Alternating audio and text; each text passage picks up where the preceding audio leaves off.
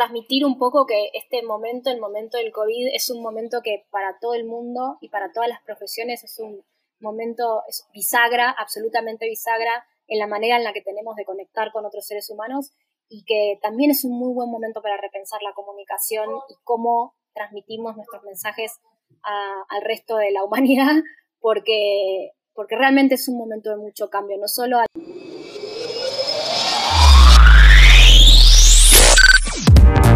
Hola a todos y bienvenidos a este segundo podcast del taller Comunicación Digital Efectiva. Acuérdense que son tres capítulos, realmente no hay ningún orden, entonces pueden escuchar el que más les llama la atención, pero la verdad es que les recomiendo escuchar todos. Para esto ahora invitamos a Milagros Oreja, ella es la cofundadora y directora de la agencia de contenido, storytelling y relaciones públicas Brains for Rent que trabaja con muchas de las marcas más importantes de México. En este podcast vas a aprender más sobre la manera en la que las redes sociales funcionan para conectar mejor con tu audiencia y no te pierdas los otros dos en los que seguimos hablando de comunicación digital efectiva. Hola Milagros, ¿cómo estás? Hola Raúl, muy bien, gracias. Qué bueno, qué bueno. Oye, y ya, ya que estamos aquí, pues vámonos directo con las preguntas. Y te quiero hacer la primera pregunta que, que espero nos pueda ayudar a, a sentar una base de todo lo que vamos a estar hablando en este ratito, que es a quién les sirve, a quiénes les sirve tener una marca desarrollada. Bueno, eh, en realidad lo primero que creo que sería importante es definir qué llamamos como una marca desarrollada. Una marca eh, casi como una persona, tiene un nacimiento, crece, evoluciona, cambia, eh, y, eso también se ve reflejado en, el branding mismo eso cómo se hace, cómo, cómo se hace para que la marca sea una marca desarrollada, una marca evolucionada, una marca que se vaya adaptando a lo que el mercado necesita y por lo tanto que pueda posicionarse por y a pesar de la coyuntura. Eh, tiene, normalmente la comunicación se trabaja en, en, dos ejes, la comunicación interna y la comunicación externa. La comunicación interna lo que hace es generar desde la cultura organizacional hasta eh, la comunicación entre, entre el, el, diferente tipo de personal que forma parte de una empresa. Eh, por ejemplo, una empresa que produce, eh, no sé, una gasificadora, una embotelladora o una marca de gaseosa, tiene desde la persona que se encarga de la parte logística hasta la persona que se encarga de las crisis reputacionales internamente. Eh, entonces la comunicación interna un poco lo que hace es eh, generar em, una cohesión interna, poder hacer que la empresa sepa cuáles son los objetivos de la empresa, cuál es la misión, en dónde están parados, qué tipo de objetivos de ventas tienes para determinados años, etcétera, y trabaja en equipo con otros equipos. Y eh, la comunicación externa tiene mucho más que ver con qué le dice la marca al resto de la sociedad. Eso se da en diferentes canales, por ejemplo, las redes sociales todas las redes sociales se incluyen dentro de la comunicación externa, el equipo que se encarga del relacionamiento con medios, que a veces se llama relaciones públicas, a veces se llama relaciones institucionales, eh, también se encarga de, cuidar un poco el nombre de la marca de cara para afuera. Entonces, eso, eh, la web incluso a veces tiene una parte interna eh, en donde se comunican desde, no sé, por ejemplo, cosas como los cumpleaños, que generan un poco la parte de la cultura organizacional, eh, pero también la misma web de cara para afuera eh, es la que muestra y, tiene objetivos más de reputación y de ventas, entonces a veces en la web se, comparten un poco comunicación interna comunicación externa, pero, pero bueno, la marca desarrollada le sirve una vez que ya tiene todos los canales que tiene que tener y es importante aclarar que no siempre tiene que tener todas las redes sociales, eso depende de los objetivos de cada marca. Eh, le sirve a todos, en realidad los que forman parte de, la marca, porque no solo sirve cuando hay un objetivo de ventas, sino fundamentalmente sirve para, para la formación de la reputación de la marca que hoy en día, y más en momentos de crisis, el propósito de las marcas, que está muy de la mano con la reputación, es fundamental para que una marca pueda pensarse en el largo plazo. Claro, y me, me gusta mucho esto que dices que es tener una congruencia dentro y fuera de, lo que es la organización, la empresa. Este, aquí también a veces hablamos de organizaciones chiquitas, de grupos estudiantiles, ¿no? Entonces, para nosotros llegar a ese, a ese lugar de que ya desarrollamos este, pues estas como pues ideales y creencias y principios que pueda tener como la organización, ¿qué preguntas este, deberíamos hacernos para, para entender esa marca o para decir, como decías ahorita, pues dónde estamos parados, hacia dónde vamos, como cuál es nuestro rol aquí? ¿Qué preguntas crees tú que sean importantes que, que alguien que, que, tiene una marca deba hacerse? Vale, yo creo que esa pregunta en este momento, en medio de la crisis del COVID y ya hace un tiempo también había empezado a mutar, cambió.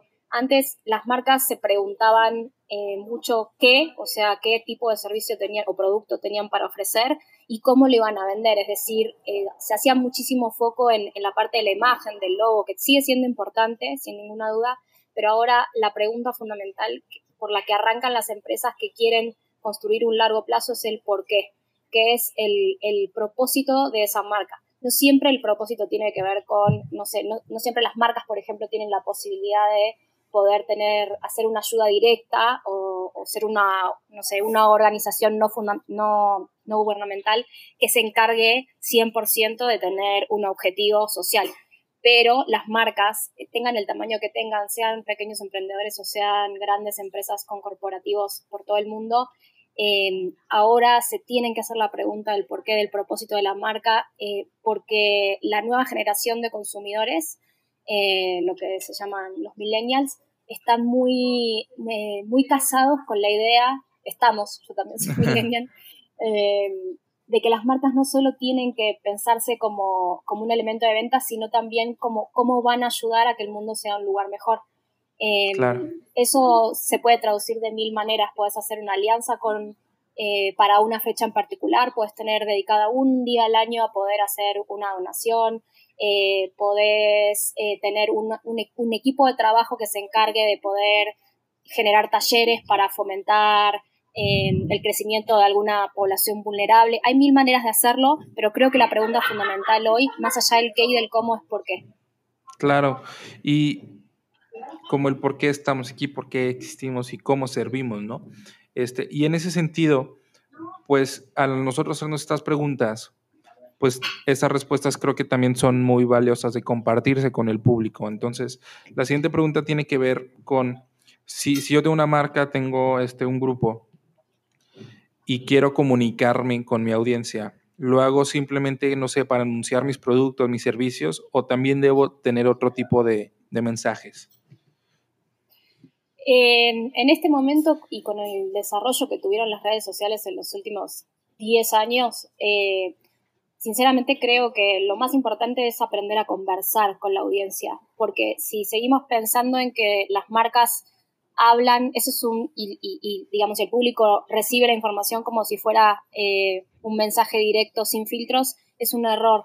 Eh, eso pasaba antes, quizá, o antes, en, cuando analizábamos lo que se le llama en la universidad la aguja hipodérmica, que es esto de que un mensaje sale de un emisor a un receptor eh, y así llega tal cual. Eh, es completamente falso y mucho sí. más hoy en el 2020. Entonces, lo, lo, importante es no solo contar lo que uno quiere contar, sino escuchar qué está pasando del otro lado, para poder contar lo que uno quiere contar, pero adaptándose a la conversación, subiéndose a la ola de lo que el público le interesa. Eh, y eso lo puedes ver reflejado muy bien en, en, las, en las marcas que entienden esto y las que no. Las que lo entienden tienen un nivel de engagement y de conversación, y con engagement me refiero no solo a likes, sino fundamentalmente a los comentarios, a, a que la gente participe de, de los posteos, eh, muchísimo mayor que las marcas que siguen enfrascadas en solo querer contar lo que quieren sin entender que es muy importante escuchar a las audiencias. Entonces, a tu pregunta, eh, yo creo que, que hoy es muy importante escuchar la conversación. Eso se hace de muchas maneras, se hace con herramientas de escucha social, se hace leyendo las noticias, se hace eh, googleando, se hace de, muchas maneras posibles. Hay, hay veces que también se utilizan focus group, pero si no hay presupuesto se puede hacer de muchas maneras posibles. Sí, definitivamente y, y justamente creo que ahorita es más relevante que antes y, por eso es también importante pues eh, y por eso te invité a, a, platicar por aquí, porque a veces eh, aquí en la UDM, en la universidad, pues como que se tiene esta idea de que las redes sociales exitosas o más allá, como dices, de que consigan likes o algo así, pero de que generen este, pues, repercusiones que van más allá de eso. pues creo que yo también he llegado a pensar que pues sí, pues vamos a poner como como el contenido más llamativo y que todo esté muy claro, pero también creo que se nos olvida como generar esa conversación, ese diálogo que es muy necesario para, para entablar una relación con el público, ¿no? Con, con, la persona que está del otro lado. Y, y, en ese sentido te vamos a la siguiente pregunta, en la que pues todo esto no, no es como que un día me despierto y, y decido este, hoy voy a hacer esto por mi público, ¿no? Creo, que, creo yo que hay una estrategia detrás, ¿no? Entonces, en ese sentido, esta pregunta es, en la comunicación, la creatividad que a veces es la que siempre tenemos o que, o que nos gusta más explorar, ¿está, ¿está peleada con la estrategia cuando se habla de comunicación? No, yo creo que todo lo contrario, son, son dos elementos que tienen que estar presentes siempre de la mano, porque si si uno crea una estrategia, y ahora, ahora voy ahí al punto de qué es una estrategia, pero si uno crea una estrategia sin creatividad, eh, se queda de alguna manera en una cajita eh, que no te permite adaptarte a los cambios y en el mundo siempre hay cambios, mucho más en el actual, entonces eh, es imposible poder conversar en, si uno está metido dentro de una estructura muy estanca. La estrategia es muy importante para el éxito de los mensajes de una marca, pero también es muy importante que haya creatividad, que haya esta capacidad de adaptarse, de generar empatía, de poder moverse del lugar en donde uno tenía pensado que iba a estar para poder adaptarse justamente a la, conversación que esté surgiendo, etc. Em, estrategia sin creatividad no sirve, creatividad sin estrategia tampoco, porque muchas veces eh, está en el imaginario social esto de que el ser creativo es ser una persona, no sé, desorganizada, que, que va de acá para allá sin, sin un rumbo concreto, porque de eso se trata ser creativo, como los escritores que uno ve en las películas, pero no es así. Los creativos necesitan estructura, necesitan estrategia para que esa creatividad no quede en solamente una, una idea bonita, sino que se pueda hacer realidad. Em, sí, definitivamente. Eh, volviendo al tema de la estrategia, la estrategia es muy importante porque a veces las marcas eh, o las empresas o los emprendimientos eh, sienten que no tienen el tiempo para crear la estrategia, como que es un, es, una, es un paso que solo se pueden dar el lujo de hacer si es que tienen tiempo, pero eso no es así, porque si uno no tiene una estrategia marcada con mensajes claves, con un, con un manual de marca, con un manual de crisis, con cuáles son los objetivos para cada Q, con las métricas, con absolutamente todos los elementos de una estrategia que debe tener según el caso, no siempre son todos estos elementos, pero estos elementos a veces están presentes en las estrategias. Eh, la verdad es que es una mucha mayor pérdida de tiempo porque vas tirando tiempo y dinero y entregables eh, por, por ahí eh, sin, sin conseguir el objetivo. Entonces, creo que el tema de la estrategia suena una, una palabra muy grande, muy como burocrática, muy dura, como no. Entonces, si tengo estrategia, entonces no puedo crear. No, no es así. O sea, la estrategia es la ruta por la cual uno puede moverse y estar seguro de que va a llegar al destino donde quiere y de ahí uno puede ser creativo, no, no están peleados. Claro. Y definitivamente creo que hay que, incluso creo que son mejores amigos en muchos momentos. Y ya lo que a mí, a mí me sucede mucho, este, aquí yo que, que estoy colaborando con el CELES, que es pues toda esta onda de grupos estudiantiles en la UDEM, eh, me doy cuenta que, que, los chavos que estamos por aquí siempre tenemos esa creatividad, diría yo, garantizada, en la que eh, pues vamos a promocionar, eh, a difundir, a promover cualquier cosa, porque hay desde vamos a promover una causa o vamos a invitar a un evento o vamos a hacer un viaje, ¿no? Entonces, creo yo que a veces como que nos no creemos que tengamos que hacer una estrategia porque pues es que es rápido y es como entre los chavos ahora sí, pero yo creo que lo que empieza a diferenciar a, las campañas más exitosas son las que precisamente tienen esa estrategia y pues con esa creatividad que te digo que, que hay garantizada, pues siempre se llega a buenos resultados cuando se juntan. Y, esto me lleva a otra pregunta y justamente en, estos grupos que te, que te platico que hay en la universidad, casi siempre hay un encargado de relaciones públicas y a veces queda mucho en el aire como qué es lo que hace esta persona porque se cree que pues su, trabajo a veces es, no sé, conseguir algún patrocinador o algo así. Entonces, si, si yo te pregunto como, alguien que, que está encargado, que es el director de relaciones institucionales o de relaciones públicas de alguna empresa, organización, ¿qué es lo que hace? O sea, ¿cuál, es como su campo de trabajo? Bueno, eso depende de, cada empresa o cada organización. Es un nombre que se le pone a un puesto que, puede tener diferentes, diferentes definiciones, pero lo, básico, básico que hace una persona encargada de relaciones públicas o de relaciones institucionales es eh, poder tener un relacionamiento externo con, los, con lo que se le dice los stakeholders, es decir, con, los, eh, con las organizaciones, empresas, personas, gobierno eh, que tienen que ver con la toma de decisiones que le va a influir a esa, a esa marca. Entonces puede desde sentarse a, negociar o a comer o a, o a, relacionarse o a lo que sea con una persona de gobierno para poder eh, coordinar juntos un proyecto. puede sentarse con una empresa y ver la posibilidad de un patrocinio eh, o puede sentarse con un medio de comunicación. Con sentarse me refiero a negociar, ¿no? Puede ser bajo cualquier canal, pero, pero bueno, es metafórico. Em, o puede ser con un medio de comunicación, con un, con un periodista una periodista, eh, para poder gestionar una nota. Em, eso es básicamente lo que hace una persona de relaciones públicas. Cuida la reputación en el sentido más amplio de la palabra para que pueda, las empresas o las marcas puedan tener alianzas estratégicas, puedan tener una comunicación eh, en donde se cuide el nombre de la marca. Si hay una crisis, también la persona de relaciones públicas lo que hace es blindar a la marca, em, teniendo como un plan y ejecutándolo de la mano, normalmente se hace de la mano como con los directivos, pero la persona de relaciones públicas les indica eh, el tiempo y la forma en la que se tienen que dirigir a los medios, si es que deciden hacerlo, a veces la decisión es el silencio y también puede ser estratégico, no necesariamente hay que salir a hablar, eh, pero bueno, el rol de una persona de relaciones públicas implica todo eso y también a veces eh, incluye el entrenamiento de los voceros, o sea, eh, el ayudar a las personas que sean voceros de marca, que no siempre son las personas de relaciones públicas, los voceros de las marcas pueden ser desde el general manager de una marca hasta el CEO, eso depende de cada caso y depende de la elección de la empresa y el perfil que quieran vender hacia afuera. Eh, la persona de relaciones públicas se encarga de ayudarlo a que aprenda a transmitir los mensajes claves de manera correcta, porque no siempre los voceros están preparados para ser, voceros voceras están preparados para hacerlo solamente porque tengan un cargo directivo. Eh, en general es muchísimo mejor si, eh, si están dispuestos a aprender de las personas de comunicación a hacerlo de una manera más efectiva y se hacen entrenamientos para eso.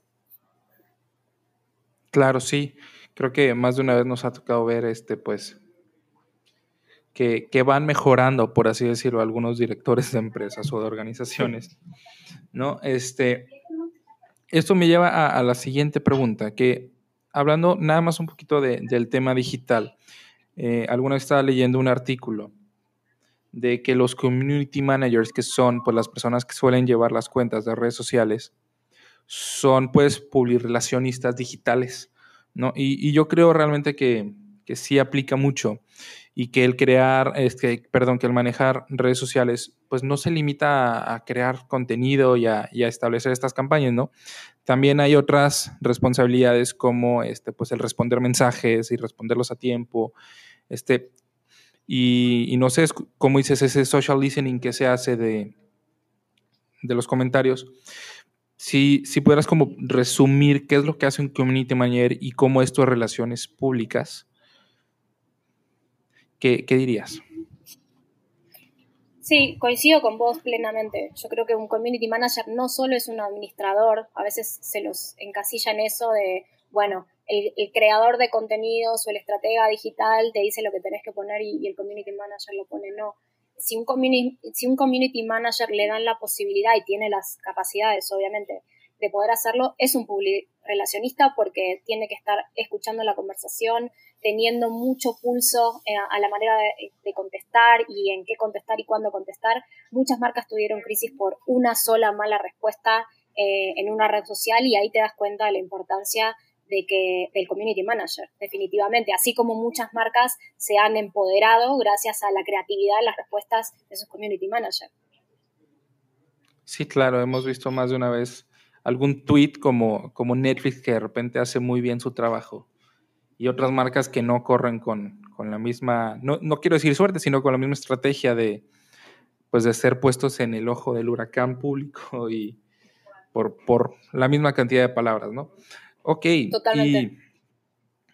Y, y creo que cuando, cuando hablamos, por ejemplo, de las relaciones públicas digitales, también hay, hay una parte que, que se llama la reputación. Y no solo hablando de lo, de lo digital, pues toda marca tiene una reputación e incluso esa reputación te, pues te lleva al éxito o, o te lleva en ciertos momentos a una crisis, ¿no? Entonces, ¿cuáles son los elementos que puede tener una marca para, para tener esa reputación, por más grande o, pequeña que sea? Bueno, lo, lo, principal, y volviendo un poco a lo que hablábamos al principio, es una estrategia. O sea, ¿qué es lo que le quiere contar al mundo? Eso se, se decide a veces anualmente, a veces bianualmente, a veces mes a mes, dependiendo. Por ejemplo, hay marcas que, que mutan mucho, las marcas, por ejemplo, la, las, las, que tienen que ver con Silicon Valley o los que son como aplicaciones, tienen mucha mutación en, en, en sus casos de crisis porque son marcas que están creciendo muchísimo, sobre todo en el momento de COVID, pero antes también lo hacían, eh, y les cambian las regulaciones y les cambian como mucho como el, el, escenario en donde juegan, entonces la reputación va, va cambiando cómo se mide la reputación de esas marcas. No es lo mismo para esas marcas que para eh, otras como más tradicionales, si se quiere. Y la manera de cuidar eh, la reputación es teniendo una, una estrategia de mensajes claves claros, teniendo desde mi punto de vista también un storytelling eh, humano, es decir, que siempre que lo permita la marca o el producto eh, puedas contar la historia de las personas detrás de ese producto porque eh, la reputación también tiene que ver con la empatía y la empatía... Hola. ¿A dónde te quedaste? Eh, pero para que una marca tenga eh, una buena reputación, sea tradicional o sea una marca disruptiva, lo que tiene que tener es una estrategia de mensajes claves, es decir, qué qué van a querer contar y en qué tiempos lo van a querer contar y a través de qué canales y cómo. Una, un storytelling humano, es decir, eh, quiénes son las personas reales que están detrás de esa marca, que pueden contar cómo esa marca, no, uno a veces dice, les cambió la vida, no siempre te cambia la vida un producto o un servicio, pero cómo le afecta humanamente esa marca para poder tener eh, mayor empatía con el público y que no solamente, eh, no sé, una marca de computadoras cuente las características de la computadora, sino que detrás de esa marca haya sueños, haya personas, haya familias, haya, amigos, haya una conexión emocional con, con, con, el usuario, porque es, esa conexión emocional muchas veces es el escudo protector eh, cada vez que la reputación está en jaque. Si una marca que no hizo eso tiene una crisis, eh, por ejemplo, volviendo al tema de las computadoras, no sé, que haya un modelo que de repente eh, tiene una falla de origen y entonces eh, esa marca sufre un golpe reputacional muy grande. Si esa marca antes logró construir poquito a poco, porque la reputación se construye poquito a poco, una conexión con el usuario, va a tener muchísimo menos heridas en su reputación que una que logró construir un puente emocional. Porque no la van a, no la van a doblegar tan fácilmente. Eh, tiene que tener también, un, las marcas tienen que tener un, un manual de, de, crisis para poder eh, salir adelante si llega a pasar algo y buenas conexiones con, con justamente el equipo de relaciones públicas. Lo que hace es tener buenas conexiones con las personas claves para que llegado el caso puedan levantar el teléfono y, y, y bueno, negociar más fácilmente lo que sea que tengan que negociar. Claro, sí, hay que estar listos, hay que, para cualquier contingencia, ¿no? En, este caso, este, sobre todo, este, pues cuando son, cuando tienen que ver con la reputación y, y la marca. Ok, y como, como, dijiste ahorita que hay ciertas marcas, y, y creo yo que deberías ser todas las marcas, que van construyendo esta reputación de poco a poco, de paso a paso, de escalón a escalón. ¿Cuál sería, por ejemplo, más bien, ¿cuál sería un ejemplo de, de, una estrategia para mejorar esas relaciones públicas? ¿Cuál dirías tú que es, no sé, cómo se tiene que hacer una campaña o, o simplemente como convertir en algo cotidiano el procurar a, a la audiencia o, O no sé, hay cosas como la responsabilidad social empresarial. Este, ¿cuál, ¿Cuál dirías que son como algunas estrategias, ejemplos para mejorar las relaciones públicas? Mm, ejemplos para eh, mejorar las relaciones públicas es eh, o sea, hablando de metodología, sí, eh, teniendo un propósito de marca que es hoy por hoy es lo mismo que, tener un, programa, un equipo encargado de responsabilidad social empresaria o de sustentabilidad. Tiene diferentes nombres, pero básicamente es tener un, parte del modelo de negocio que incluya el propósito de la marca. Es muy importante para blindarla ante, no solamente para brindar, blindarla ante posibles crisis, sino para que tenga una conexión más humana, más empática con sus usuarios o con sus consumidores.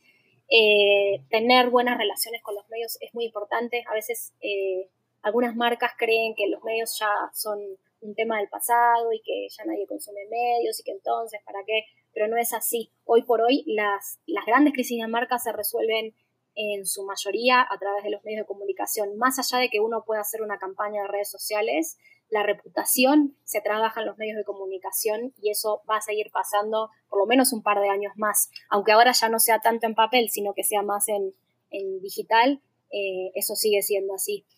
Em, y bueno, lo primero que, hay que hacer, yéndome un pasito para atrás, más allá de todas estas metodologías o todas estas buenas prácticas, es tener justamente muy clara la audiencia objetivo, muy claro el objetivo eh, de la comunicación, muy claro qué, canales voy a usar y cuáles no, eh, porque lo mismo muchas veces eh, las empresas creen que como existen determinada cantidad de redes sociales hay que usarlas todas.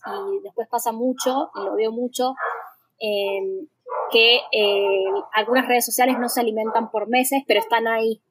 Y eso no solo no es positivo, sino que es negativo, porque cuando un usuario entra a una red social para corroborar qué tipo de legitimidad tiene una marca y ve que hace meses que no se alimenta esa red social, eh, es un impacto muy negativo para la reputación. Entonces, saber elegir qué redes sociales y en qué espacios de comunicación uno va a trabajar es muy importante para cuidar las relaciones públicas también. Eh, y tener una coherencia, tener una coherencia entre los diferentes canales que uno use. Claro, y ser constantes en, todo lo que hacemos. Ok, y ya hablamos un poquito como de las relaciones públicas en general, de pasamos un poco por lo digital. Hay una pregunta que, que te quiero hacer, que es, para entablar este diálogo digital, ese engagement que, pues yo creo que no basta con hacer nada más contenido, este, y claro, tener el story, un storytelling humano y todo es muy importante. Creo yo que también un factor que, que es importante, quizá no de los más importantes, pero que es muy importante es el tener una experiencia, digámoslo, en el mundo real, que quizá ahorita en esta, en esta etapa, en esta contingencia sea un poco complicado.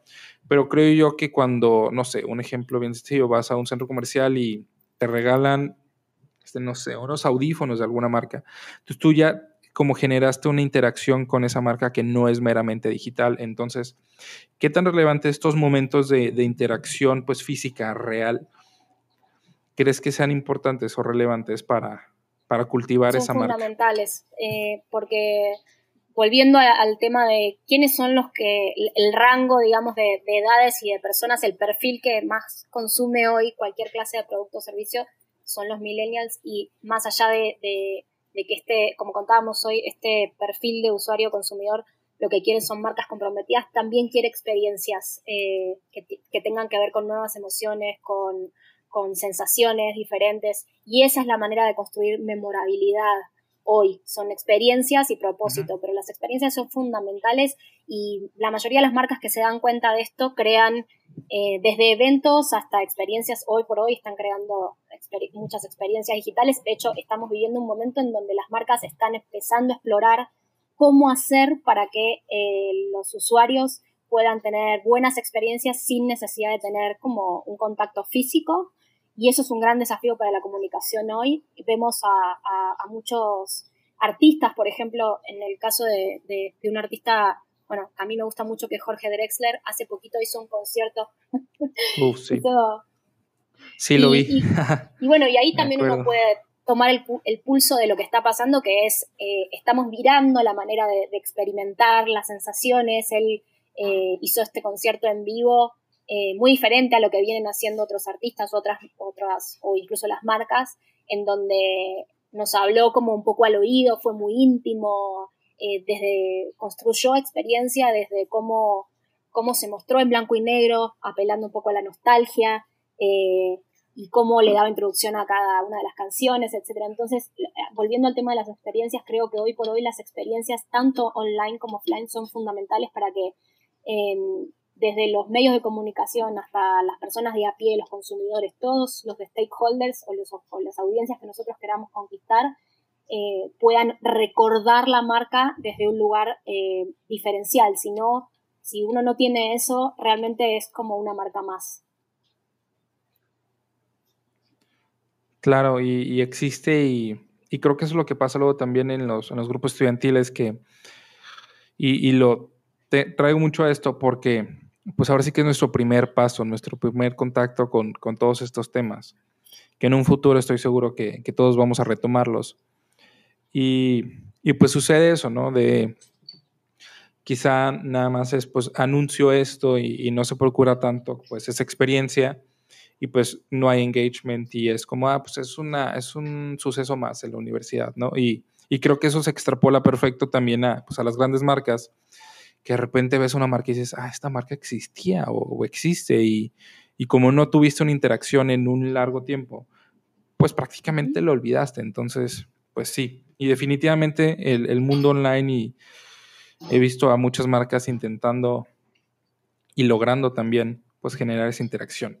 Ok, y no sé si haya algún tema que no te he preguntado que sea relevante mencionar o, que tengas por ahí la idea, este, para irnos ya a la parte de cierre, que, son últimas dos preguntas un poco más personales. No, me, gustaría eh, transmitir un poco que este momento, el momento del COVID, es un momento que para todo el mundo y para todas las profesiones es un momento bisagra, absolutamente bisagra, en la manera en la que tenemos de conectar con otros seres humanos y que también es un muy buen momento para repensar la comunicación y cómo transmitimos nuestros mensajes al resto de la humanidad, porque, porque realmente es un momento de mucho cambio, no solo a la hora de poder eh, montar eventos de manera digital que antes eran presenciales, sino también a la hora de transmitir eh, nuestra misión, nuestros objetivos, nuestra, nuestra empatía eh, como marcas hacia los demás y es un muy buen momento para reaprender a comunicar. Claro, y, hacerlo quizá pues más humano y más, más auténtico. Ok, muchas, muchas gracias por, por esta respuesta. Y estas últimas dos preguntas son un tanto más personales y es pues llevándolo al terreno, digámoslo, estudiantil, en el que te pregunto, es, tres tips que le pudieras dar a alguien que va comenzando en las relaciones públicas, que tiene como un reto de relaciones públicas que, va, que va a enfrentar? Bueno, em, podría recordar un poco eh, lo que aprendí cuando me empecé a meter en este mundo y es, la primera cosa es eh, tener una agenda de contactos es fundamental. Parece súper simple y parece súper fácil y operativo, pero la verdad es que es más estratégico de lo que parece. Y con tener una agenda de contactos no me refiero solamente a eh, tener en el teléfono, guardado un teléfono, sino tratar de alimentar las relaciones que uno construye con las diferentes personas con las que se va topando por el mundo. Em, eso puede ser, por ejemplo, con un periodista o, una, o con una periodista, tener en cuenta qué temas lleva, entonces acordarte de esa periodista cuando eh, alguna de tus marcas con las que trabajes tenga un tema parecido, llamarla por teléfono, contarle, mira, tengo este tema, ¿te interesa, no te interesa? Negociar, tener la capacidad de, no quedarte solamente con lo que el cliente te pide, sino ir, ir como un poquito más allá de qué le puede interesar al periodista, ponerse un poco en el lugar de los medios es muy importante. Em, porque a veces pasa que, que las marcas quieren una cosa y los medios le interesa otra, entonces tratar de encontrar un punto medio es fundamental para una persona que se encarga de las relaciones públicas. Eh, sobre todo porque muchas veces las empresas intentan empujar mensajes que son muy institucionales y que a los medios no les interesa tanto porque no hay noticia. Entonces tratar de traducir, eh, traducirle a, nuestros clientes y a los medios de comunicación cuál es eso, el punto medio entre lo que quieren comunicar y lo que a los medios les interesa. Eso es súper importante. Eh, no dejar de conectarse eh, físicamente cuando, bueno, antes del COVID y después del COVID eso imagino y quiero creer que va a volver a suceder, es decir, de juntarse con la gente, invitarlo a tomar un café invitarla, eh, tener conversaciones que no necesariamente sean de trabajo, sino que impliquen eh, gustos personales, otro tipo de conversación, porque es la manera de construir relaciones sustentables, no solamente yendo a buscar lo que uno quiere, sino también escuchando que hay del otro lado, conversando. Em, y ser muy resiliente y, muy flexible porque hoy por hoy em, no siempre lo que uno cree que va a suceder sucede, es decir, es un mundo completamente cambiante, siempre lo fue, pero ahora mucho más. Entonces, tratar también de, adaptarse a, las situaciones que van surgiendo, no siempre con la misma formulita estructurada, sino eh, negociar, tener mucha capacidad de escucha eh, y de resistir a los cambios que hoy por hoy son muchísimos. Claro. Muchas, muchas gracias por, tu respuesta. Y, ahora sí la última, que es, ¿qué le dirías a, a, Milagros estudiante este, acerca de lo que puede aprender, hacer o, creer con relación a, la comunicación? ¡Wow! no sé, son muchas cosas, pero em, creo que al principio cuando, cuando yo empecé a estudiar comunicación en Argentina, antes de venirme a vivir a México, em, la verdad es que tenía algunas dudas sobre si iba a poder lograr lo que yo quería a través de la comunicación, que era desde, o sea, yo siempre fui amante de leer y escribir y, y me consumía muchos libros por día, era un poco nerd, sigo siendo un poco nerd, me gusta mucho eh, leer, aprender, como creo que eso nunca se acaba y es muy importante nunca parar de aprender, como es el lema de uno de los clientes que tengo. Em, y creo que al principio tenía ciertas dudas sobre qué iba a poder conseguir a través de la comunicación, porque mi idea siempre fue, eh, aunque suene cursi, es la verdad, poder ayudar de alguna manera a, transmitir historias para cambiar un pedacito de lo que está mal eh, del estado de las cosas del mundo. Em, nunca voy a conseguir eso de manera como tan directa, porque eso solo lo podría hacer si fuera a trabajar en territorio, que es lo que hace mucha gente que sacrifica sus vidas enteras para hacer eso y es súper valioso pero desde la comunicación también se pueden lograr eh, transmitir historias eh, para sensibilizar y poder cambiar un poquito el estado de las cosas. Eso creo que le diría a la Milagros de hace 20 años que sí se puede y que no, no pierda la esperanza de que se puede eso.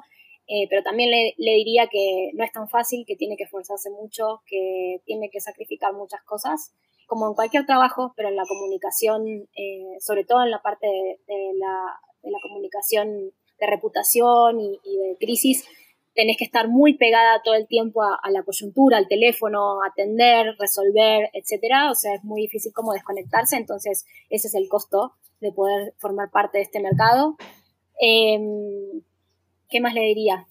Le diría que, que no se va a arrepentir, porque es una carrera y, una, y un área de trabajo en donde siempre vas a conocer gente diferente, vas a conocer muchas historias eh, y, a pesar de que, de que sí en el camino te vas a golpear un montón, porque siempre hay cosas que duelen, eh, como cualquier carrera que tenga que ver con los seres humanos, eh, la verdad es que vale mucho la pena y, al final del camino, que todavía espero que no haya llegado, todavía espero estar en el medio del camino, eh, la verdad es que va a haber valido mucho, mucho la pena.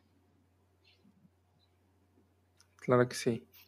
Pues Milagros, muchas, muchas gracias por, por tu tiempo, por, por tus palabras, de verdad que, que como, como te platiqué desde un inicio, a veces estos espacios que, platicamos hoy no son tan explorados y yo creo que son fundamentales en, la comunicación eh, y son los que realmente pues son el parteaguas entre a los que les va bien y a los que no este, en, sus objetivos de comunicación. Entonces, pues antes, antes de despedirnos, eh, ¿dónde, ¿dónde, te podemos seguir? ¿Dónde podemos encontrar más información? Por ejemplo, también de, de Brains for Rent, que es...